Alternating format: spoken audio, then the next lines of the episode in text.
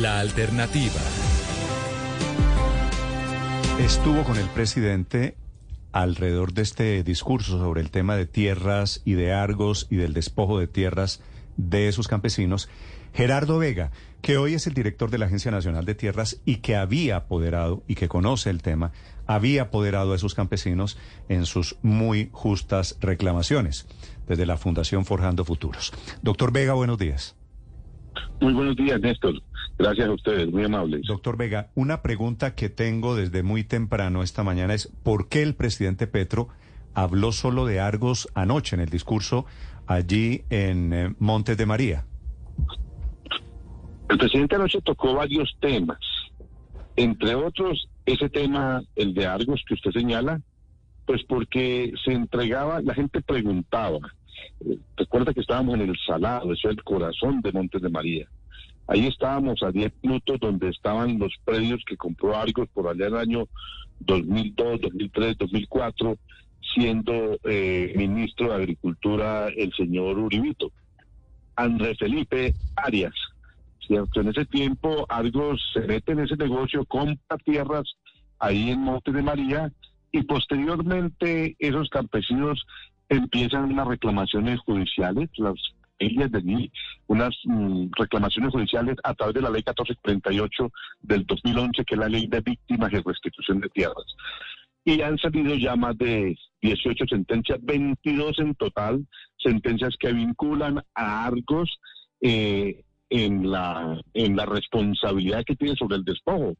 Entonces, a través de terceros, siempre se hizo a través de terceros, y por eso el presidente pues toca el tema ayer, porque ayer entregamos unas tierras que fueron donadas a la Agencia Nacional de Tierras, van a ser más 17, van 11 predios que fueron donados por la Fundación Crecer, esa fundación fue creada por algo en el año 2015.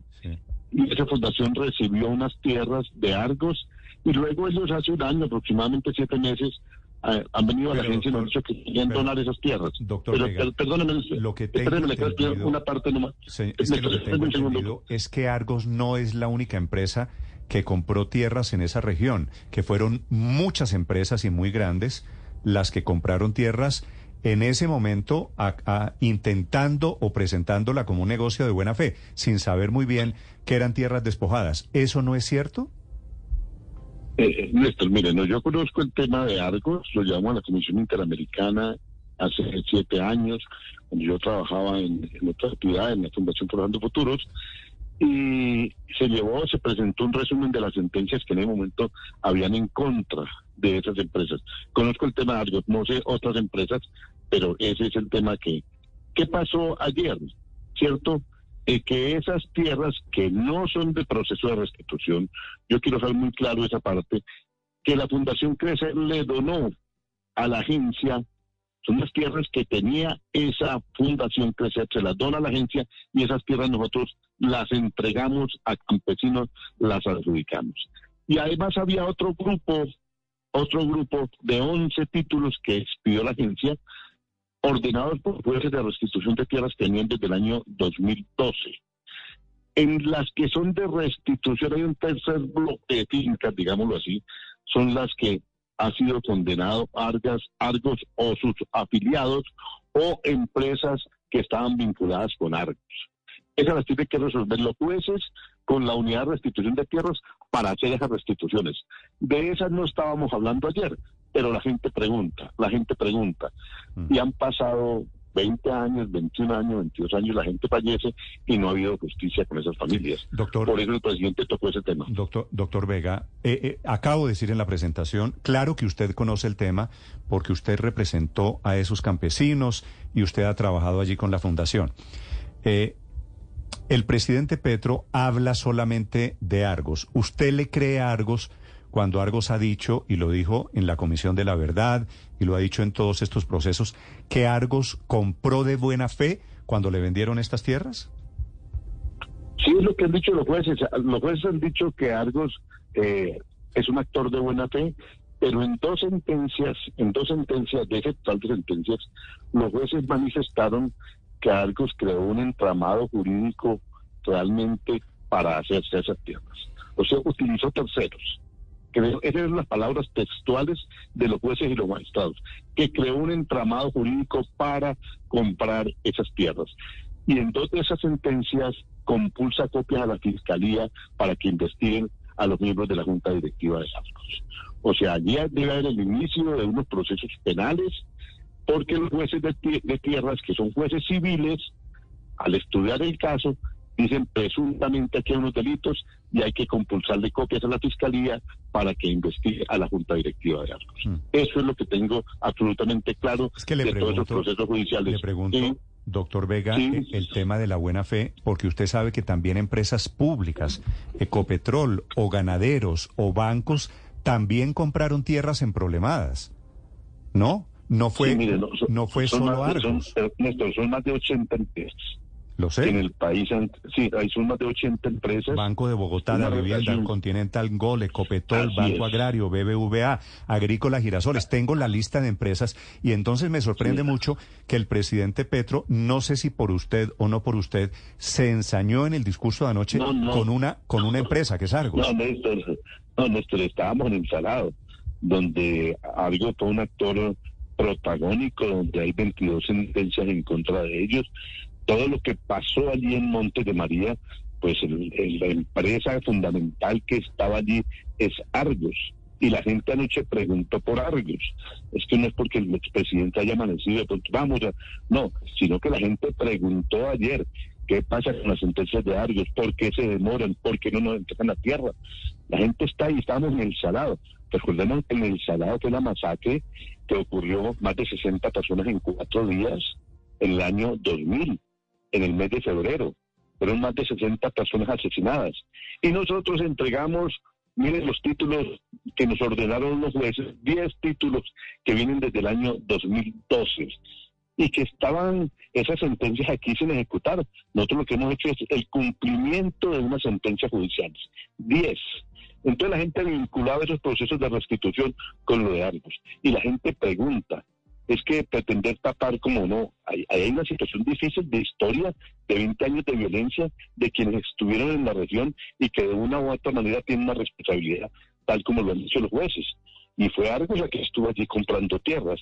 Entre, creó luego una fundación que era Fundación Crecer y ha devuelto unas tierras que no tienen que ver con el tema de restitución, pero además sobre otras tierras de esa empresa hay esas sentencias judiciales. Entonces la gente pregunta esas cosas, desde luego, claro, y con todo su derecho, además de dejar pasar, miren, 13, 14 años sin que sin que haya justicia, pues es, inaudito. Muchas de esas personas han fallecido esperando que un juez tome la decisión o que la, o que la, eh, la NT, la Agencia Nacional de Tierra, le entregue el título. Recibir la orden del presidente de manera directa, directa y pública. Recibir la orden de presentar ante la Fiscalía una investigación, solicitar, demandar a los funcionarios que anteriormente han estado en la Agencia Nacional de Tierras y que guardaron esas sentencias judiciales 10, 13, 14 años sin que a la gente se hiciera justicia con ellos. Nosotros hemos expedido esos títulos y eso pues ha llamado la atención que estemos tratando, como se dice, de poner la casa al día. Claro. Precisamente, doctor Vega, el presidente ayer le ordena directamente a usted que todos los funcionarios que guardaron esas sentencias que usted hace referencia para no devolver las tierras a los campesinos sean acusados ante la fiscalía. ¿Qué delito, por qué delito se le va a acusar y cómo funcionará este proceso? Hay prevaricato por omisión, evidente. Presuntamente ya los jueces serán los que definan, pero es un prevaricato por omisión, dejar de hacer lo que tienen que hacer, la responsabilidad de hacer tienen esos funcionarios. Hay unas sentencias judiciales del 2012, del 2013, 2014 que reposaban aquí en la entidad. Eh, pues habrá una responsabilidad, responsabilidad en primer lugar de los directores, de, que fueron directores de esta institución durante todo ese tiempo y que no hicieron cumplir esas órdenes. Es que es inaudito. Son órdenes judiciales guardadas desde el 2012. Nosotros lo que hemos hecho es mirar qué es lo que está, cómo está, buscar y encontrar y expedir las resoluciones con las órdenes que nos dieron los jueces, entregarle esa tierra a la gente. Eso es lo que estábamos haciendo ayer en Montes de María. Y pues bueno, estamos, estamos cumpliendo con sentencias atrasadas, guardadas, engavetadas. Sí, doctor Vega. Volvamos al caso Argos, que es el que bautiza y el nombre que da además el presidente de la República, Gustavo Petro, en su discurso de ayer. Dice el grupo Argos, y lo ha hecho durante todos estos años de campesinos reclamando tierras, que esos predios ellos los compraron a otros particulares y que después se enteraron que eran de campesinos que habían salido de los territorios, como es el caso de Montes de María, producto de la guerra. ¿Quiénes sacaron a los campesinos y compraron esas tierras para luego vendérselas a Argos? Pues mire, todas esas masacres estuvo allá primero, eh, la masacre de El Salado, en Macariepo, eh, el asesinato de los choferes. Hay unas allá fueron muchas masacres. Yo no recuerdo el número en su momento, pero en la zona del Salado son más de 60 personas. Son 42 masacres en ese periodo en la región de en la región de Montes de María. Eso causó un desplazamiento en el solo Salado. La Comisión de la Verdad dice que eran 7.000 personas que vivían allí y únicamente han podido retornar 700. Eso causó un desplazamiento masivo. Y luego vino una compra de unos terceros personas de allí que compraban y luego le vendían dos meses después le vendían a algo o a las filiales de algo de, Argos o a una fiducia que tenía Argos ¿cierto? Ahí le vendían a ellos al final eso quedó quedaba en manos de Argos ¿cierto? después de dos tres meses de una intermediación que se hacía los jueces que han dicho no soy yo ni somos nosotros en este gobierno, sino los jueces, han dicho que hay un entramado jurídico organizado para, por Argos para quedarse con la tierra. Un entramado pero, que pero, por manos de para quedarse, es que la, la, diferencia de verbos me parece importante. Para quedarse con la tierra, no, para comprar la tierra, claro, y la compraron de buena fe, como, como usted me está diciendo, ¿no? Mire, la figura de la buena fe, si me permiten ejemplificarla, es como cuando usted va a comprar un teléfono celular a una de estas grandes plataformas, a Movistar o a un centro comercial grande, pues aquí en Bogotá o al éxito, cualquiera de esos, y va a comprar un teléfono celular de alta gama y le dicen el teléfono cuesta 3 millones de pesos. Usted no pone en duda que el éxito ni ninguna de estas grandes empresas pues han pagado impuesto, ¿cierto? Pagaron impuesto y allí se pide rebaja porque es el precio que es. Pero si usted compra el teléfono en las calles y un teléfono que cuesta 3 millones de pesos lo compra en 100 mil pesos, 200 mil pesos, pues evidentemente sabe que algo pasó atrás. Si uno compra un teléfono de esos caros en la calle, sabe que algo pasó atrás, que a alguien se lo quitaron, que a alguien le sacaron. Y si uno va y compra tierras en un sector de esos, a 100 mil, 200 mil, 300 mil pesos, pues sabe que algo pasó ahí también atrás. Entonces ese es el tema de la buena fe. Ahí es donde se califica la buena fe. Entonces yo no puedo decir que me voy para un sitio de violencia extrema y compro tierras allí muy baratas y digo que actúe. Eso es una buena fe calificada. La gente tiene que hacer otras diligencias. Si le están vendiendo el celular, el celular en la calle en 200 mil pesos y ese celular cuesta 3 millones, pues uno podría investigar, oiga, ¿qué pasó? ¿Por qué no lo están vendiendo barato? ¿Este sí era el dueño? ¿Este sí pagó impuestos? No, ese celular se lo quitaron a alguien. Lo mismo pasaba con el tema de la tierra. Si a uno le venden la hectárea a 100 mil, 200 mil, 300 mil pesos, pues uno sabe que algo pasó atrás. Entonces dice, no, es que yo soy muy buen negociante, muy buen comerciante. Uno sabe que algo pasó atrás si hace, eso es como los que hacen la alineación del partido después de que, de que lo golearon a uno. En ese momento, año 2004, 2005, cuando se produjo este negocio, ¿usted cree que había posibilidades de saber eso? Sí, no, claro, la gente tiene que hacer una debida diligencia. Si yo me voy a comprar tierras, mire, le voy a poner otro ejemplo en el Trocó, de otras empresas, que alegaban de buena fe y compraron a 90 mil pesos la hectárea. Es que allá en ese sector no puede entrar sin permiso de miembros de autodefensas. Y comprar tierra en ese sector, pues evidentemente sabía que algo pasaba. Así no haya participado, no haya participado, no haya sido el autor directo de una amenaza contra las personas. Pero esas personas sí están afectadas por la violencia. Están afectadas por la violencia. Yo recuerdo otro hecho en Montería, Córdoba, cuando no, no, no, claro que había personas afectadas por la violencia. Lo que no tengo claro es que Argos sea un grupo despojador y usurpador de tierras, que es el discurso del presidente anoche. No, perdón, pero es que no, lo decimos nosotros, lo dicen los jueces. Los jueces en las sentencias dicen que, que Argos hizo un entramado jurídico para ocultar esa No, pero, pero los jueces no dicen, no dicen, doctor Vega, que Argos sea un despojador de tierra que le compró tierra a unas personas que seguramente despojaron a esos campesinos, que me parece que allí hay una diferencia no sutil, no menor. Que se aprovecharon de la circunstancia de violencia.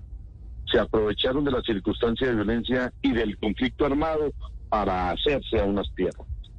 Ellos no causaron de manera directa el despojo, pero sí se aprovecharon, se enriquecieron eh, crecieron su patrimonio, crecieron su, su número de predios en hectáreas en esa región.